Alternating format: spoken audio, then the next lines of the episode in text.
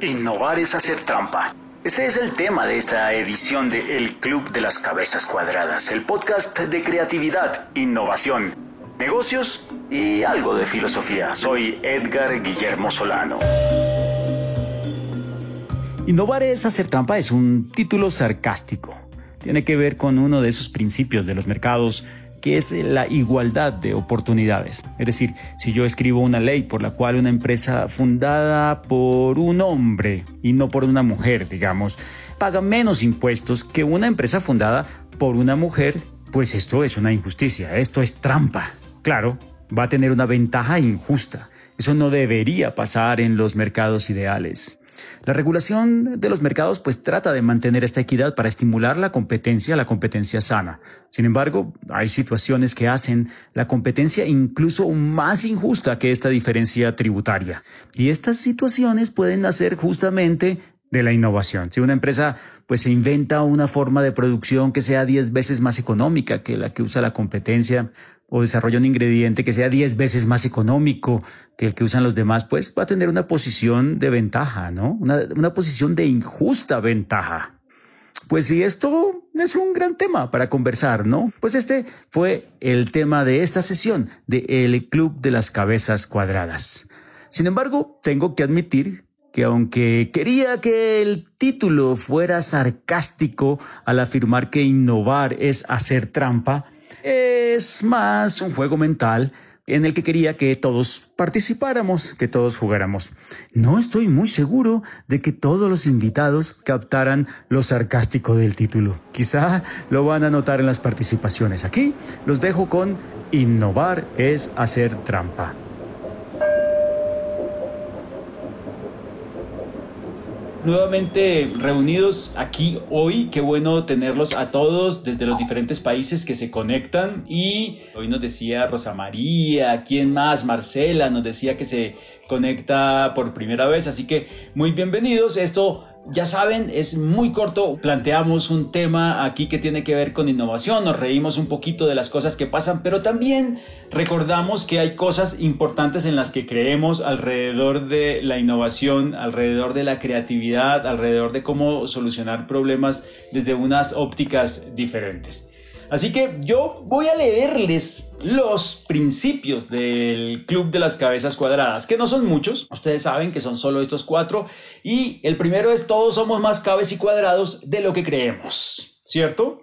Y la definición de cabezas y cuadrados es que es como esa terquedad con la que los humanos creemos entender claramente un problema y ver la solución óptima, sin que esto pues sea cierto necesariamente, ¿no? Ni que entendemos claramente el problema, ni que tenemos la solución óptima. Lo segundo es que creemos que la exposición a otras formas de pensar siempre ayuda a flexibilizar el pensamiento.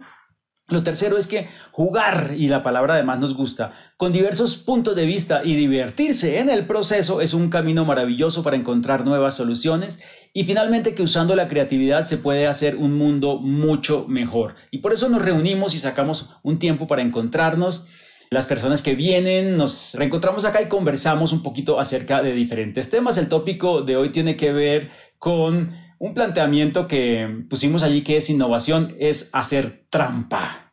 Innovación es hacer trampa tiene que ver con que los que son buenos innovadores pues tienen ventajas y debería ser injusto. Yo en algún momento decía, deberían prohibirle a los innovadores hacer empresa porque es injusto con los que no innovan o deberían cobrarle más impuestos o ponerles algún tipo de traba porque no es justo que alguien empiece a hacer innovación y quiera competir con los que no hacen innovación. ¿Qué quiere decir esto? Pues quiere decir que efectivamente si usted está, por ejemplo, en los negocios, imagínense que usted tiene un negocio cualquiera, imagínense que usted tiene, digamos, una cafetería ¿cierto? Y usted pues abre su cafetería y en la ciudad hay más cafeterías. De hecho, en su mismo barrio y hasta en su misma cuadra, en su misma manzana, hay otras cafeterías, ¿cierto? Y resulta que, bueno, usted le está yendo bien, la gente está otra vez saliendo y está comprando nuevamente cosas y usted dice, bueno, la gente nunca deja de comprar pan, así que va creciendo, va creciendo bastante y me entrega mucho a domicilio y su negocio va bien. Tiene tres empleados. Y le está yendo tan bien que resulta que ni siquiera logra hoy en día atender todos los clientes que tiene, todos los pedidos que tiene con esos tres empleados, a pesar de que son muy comprometidos y buenos empleados, ¿cierto? Pues las cosas siempre, siempre pueden empeorar cuando están mal, ¿no? Y en este caso es lo que pasa. Resulta que en un fin de semana que usted sabe que se va a vender mucho porque es el día del amor y la amistad, pues se le enferma uno de sus tres empleados y no puede venir a trabajar. Así que no solamente estaban colgados, como decimos nosotros, con sus tres empleados, sino que además ahora no tiene los tres empleados, solo tiene dos empleados y con esos dos empleados usted tiene que producir eh, y entregar todos los pedidos que llegan y que además este fin de semana están desbordados. Pues nada, usted no tiene, no puede hacer nada distinto que hablar con ellos y decirles, muchachos, ¿cómo vamos a hacer? ¿cierto? Martín, Beatriz, ¿qué vamos a hacer? Y resulta que pues ellos de todas maneras son muy creativos, asisten periódicamente al Club de las Cabezas Cuadradas y dicen, yo creo que podemos hacer algo, vamos a reinventar cómo estamos nosotros eh, produciendo aquí, cómo nos organizamos y encuentran una manera de organizarse para cubrir y para entregar todos los pedidos que llegan. Es una manera distinta, pero lo logran. Ahora, es cierto que nunca hubieran podido pensar en esto, nunca se hubieran atrevido a pensar en esta reorganización si no hubieran llegado a estar en este momento de crisis como en el que están. Pues lo logran, se organizan de, una manera distinta, y corriendo un poco y un poquito haciendo un esfuerzo extra, pero también encontrando una forma de ahorrar tiempos, de producir más cosas simultáneamente, entregan todo. Entregan todo y entregan bien. Y los clientes quedan contentos. De hecho, quedan muy contentos porque ustedes además lograron encontrar una forma de agregarle algunas cositas extras a los pedidos y la gente está feliz.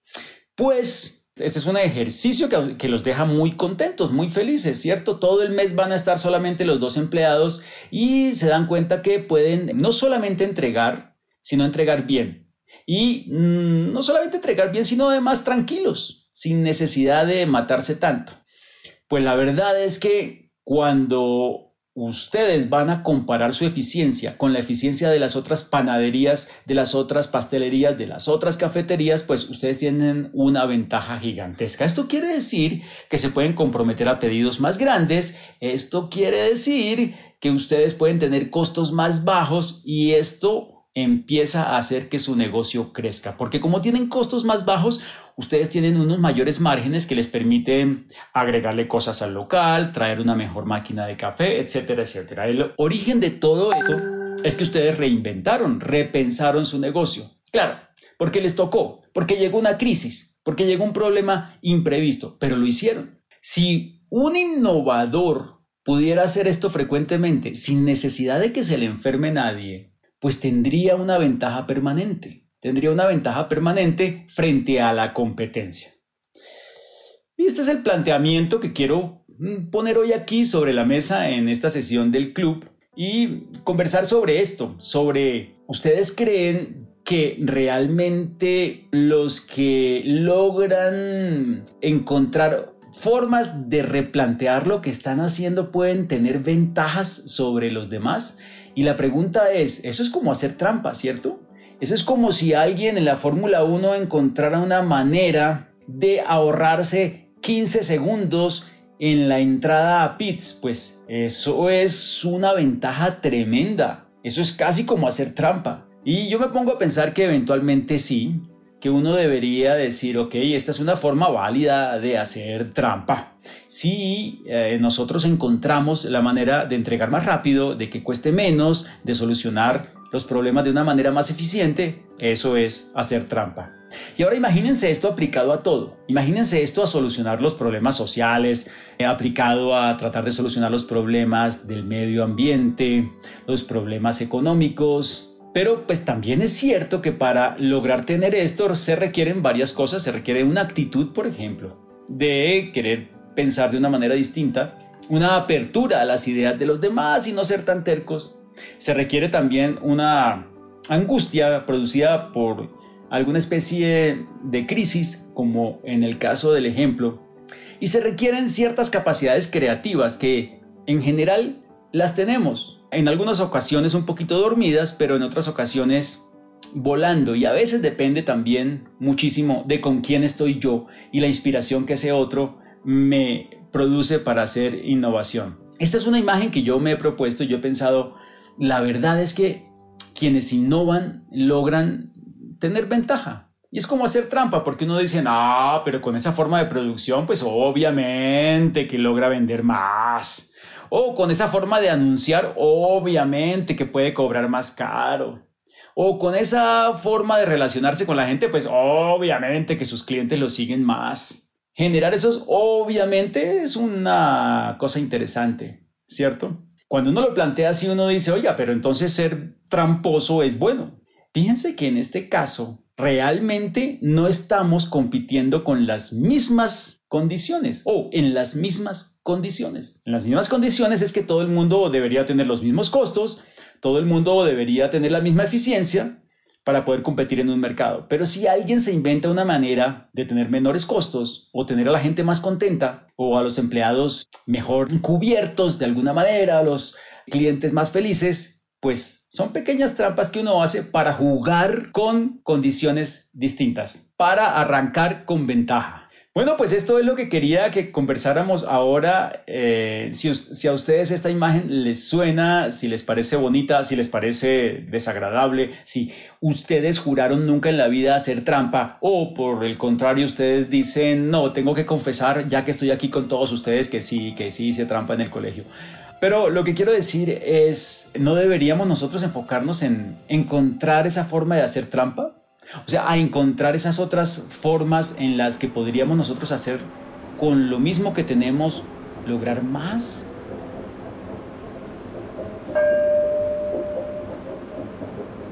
Ahora escucharemos a Víctor Reyes. Guille, fíjate que yo, yo creo que también hay que diferenciar aquí un poco entre lo que es innovación y lo que es mejora continua porque estamos hablando que si cada pequeña cosa, cada pequeño cambio que hacemos para mejorar algo, lo consideramos una innovación, estamos haciendo que la innovación se vuelva un commodity, ¿no? Y pierde mucho del valor que, debería tener. Entonces yo creo que hay que saber distinguir cuando, digo, una de las definiciones que, más me ha gustado es la, el tema de que es la innovación, cualquier cosa nueva que agrega valor las cosas que estás diciendo, una sonrisa al entregar, una, un poquito más de crema al panecillo para entregarlo, le está agregando valor definitivamente a quien lo recibe, ¿sí? Pero yo creo que desde el punto de vista del negocio, ¿sí? Es una mejora nada más, ¿no? Eh, hay que recordar que en un modelo de negocio lo que se busca es cómo eh, generamos valor, cómo lo entregamos, pero cómo capturamos también valor, ¿no? Entonces yo creo que hay una línea delgada entre mejora continua e innovación que debemos tratar de reflexionar y de clarificar, ¿no? Que al final de cuentas le está creando valor porque está percibiendo eso, estamos capturando valor, quizás sí porque nos estamos creando, generando un cliente más fiel, un cliente que va a regresar, que va a haber recompra, etcétera, ¿no? Pero llevar el término innovación hasta ese nivel tan pequeño de cambios, creo que volvemos a la innovación un commodity y entonces ya cualquier cosa va a ser innovación, ¿no? Ahora escucharemos a Gerardo Saavedra. Hola a todos, hola Guillermo y buenas noches. Este, yo les quiero contar un poquito porque ahora que me estabas, eh, bueno, estabas platicando sobre hacer trampa, una cosa bien interesante que nos pasa acá en México y no sé si se conozca así en todo el mundo, pero es que somos una cultura que por lo menos entre nosotros nos reconocemos por hacer trampa en general. Hay hasta un dicho popular entre nosotros que dice que el que no tranza no avanza, por ejemplo. Y eso es algo muy común en nuestra cultura. Pero eh, visto desde el lado positivo, porque tal vez la trampa no tiene que tener tal vez una connotación positiva o negativa, pero visto desde el lado positivo es porque nosotros también somos una cultura ingeniosa somos del tipo de personas que, por ejemplo, se te descompone algo, antes de ir con la persona experta que lo va a reparar, es muy probable que tú mismo intentes hacerlo. Entonces, eh, es muy común, por lo menos eh, yo me incluyo, digo, espero no ofender a nadie de los que están aquí de mi país, pero yo me incluyo que de repente se me descompuso la computadora y bueno, yo estoy ahí buscando en Google es, preguntas y respuestas para tratar de solucionarlo. Entonces, ahorita con lo que decías de hacer trampas y me da una ventaja, sí, pero creo que no en todas las ocasiones, porque algo que sí he visto y que nos pasa es que al hacer trampa, pues tenemos ese riesgo de que las cosas nos salgan muy bien y mucho mejor que los demás y tengamos esa ventaja, pero tenemos ese mismo riesgo de que las cosas nos salgan mal y nos vayamos a algo peor. Volviendo al ejemplo de la computadora, bueno, ya más de una vez he destrozado una computadora y entonces pues me salió mucho más caro este, comprarme una nueva porque destruí la otra tratando de hacer una reparación. Entonces la trampa tiene como ese doble sentido de que puede ser algo muy positivo, te puede traer una gran ventaja y puede ser también algo que te genere un riesgo. Y bueno, yo lo vería como una parte del ingenio también. Ahora escucharemos a Andrea Ángel. Bueno, pues coincido con la persona que acaba de, de decir, porque siento es eso, que no es tanto que la persona haga una trampa, sino que se ingenió de manera creativa la forma para estudiar en un menor tiempo y sacar adelante el estudio pues para su examen. Pero no es, no es una trampa, sino es un truco. Para mí es un truco, es el ingenio de una persona para lograr cumplir en menos tiempo una meta o un objetivo. Ahora escucharemos a Alejandro Martínez. Ahorita mientras tú hablabas, de hecho, bueno, está revisando el, concepto de trampa como tal y generalmente está muy relacionado con sacar provecho en beneficio de alguien, pero en, en prejuicio de otro, conceptualmente. Y una cosa es eso y otra cosa es, digamos, es tener una ventaja que no necesariamente, digamos, pierde, pierde ética. De hecho, cuando planteaste el tema, yo recordaba el concepto, o digamos, eh, en, la moda, que la, por propiedad intelectual, por propiedad industrial, pues la moda es abierta, o sea, se puede copiar y, a menos que sean los logos, y de ahí que de un tiempo para acá todos los logos empiezan a adquirir más importancia porque los logos sí están protegidos, pero el diseño no, si no todos teníamos que pagar regalías por usar jeans. Entonces pensé que de pronto se refería un poco a eso, pero cuando em, empezaste a hablar dije, ah, pues básicamente estás hablando de, lograr crear una ventaja. Entonces, desde una perspectiva de lo que se entiende la trampa como la, la, estrategia para lograr una ventaja competitiva, pues seguramente uno podría decir, bueno, pues para el que se ve afectado porque se queda llorando, hay un video viejísimo, pero todavía me hace mucho sentido, es quién se robó mi queso.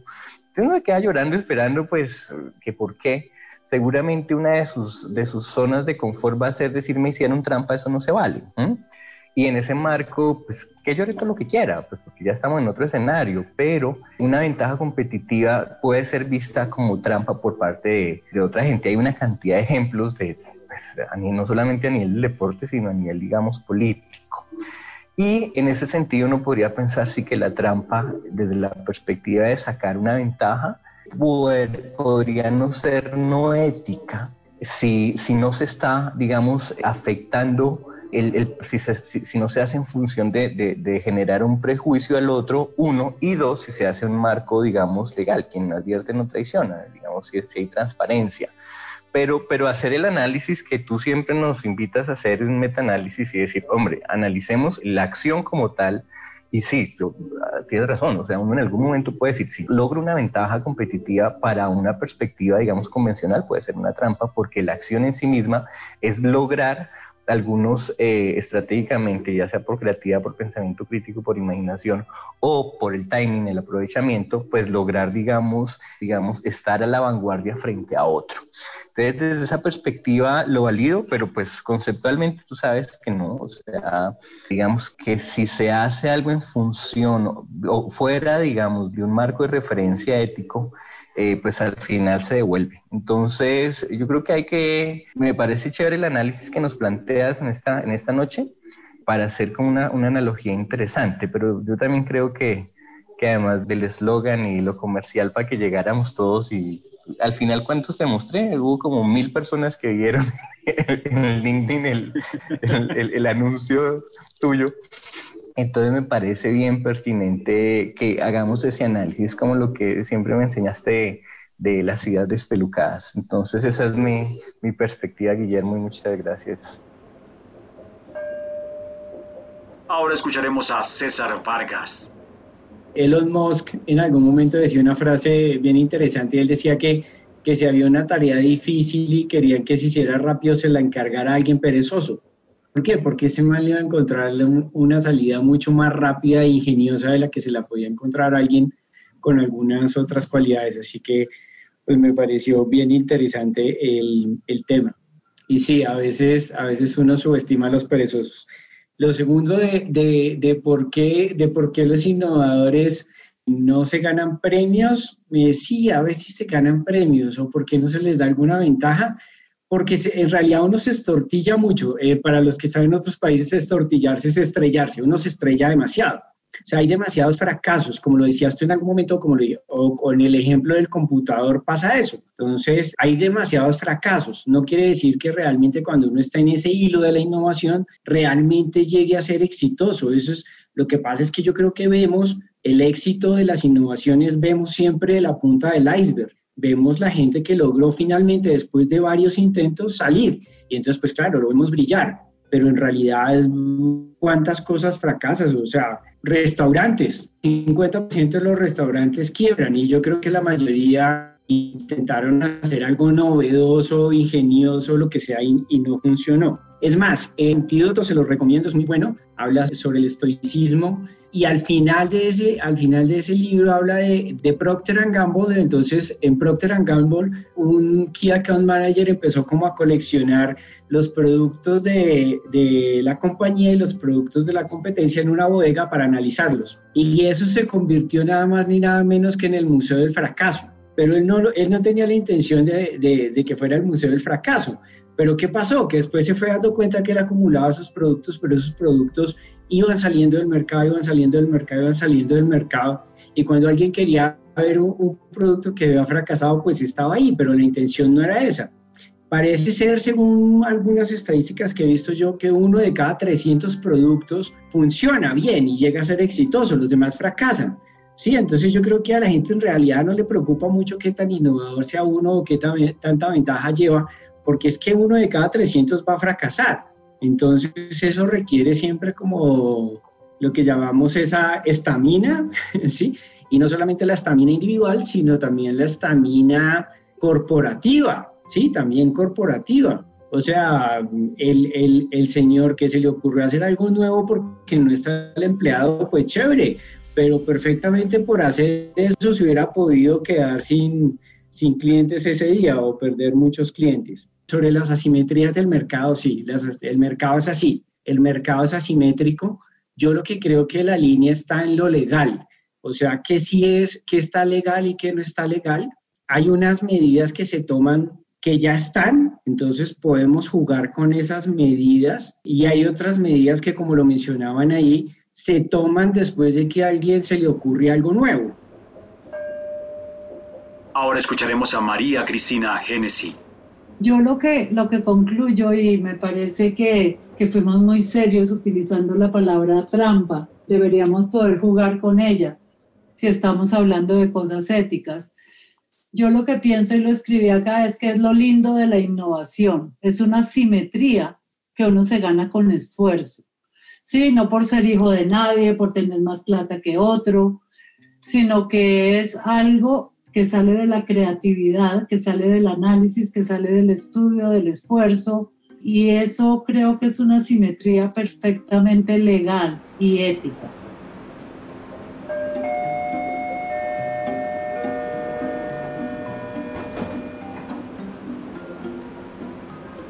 Gran sesión hoy del Club de las Cabezas Cuadradas con participación primero de esos dos grandes innovadores de México, Víctor Reyes y Gerardo Saavedra, y luego Andrea Ángel, eh, Alejandro Martínez, César Vargas, fundador de Ideo Raptor, y finalizábamos con María Cristina Genesi, la especialista en innovación en Belleza Express de Bogotá, en Colombia. Muchas gracias por acompañarnos. Por favor, déjenos sus comentarios, sus me gusta en cualquiera de las plataformas de podcast en la que nos esté siguiendo y lo esperamos en la próxima edición de El Club de las Cabezas Cuadradas. Gracias.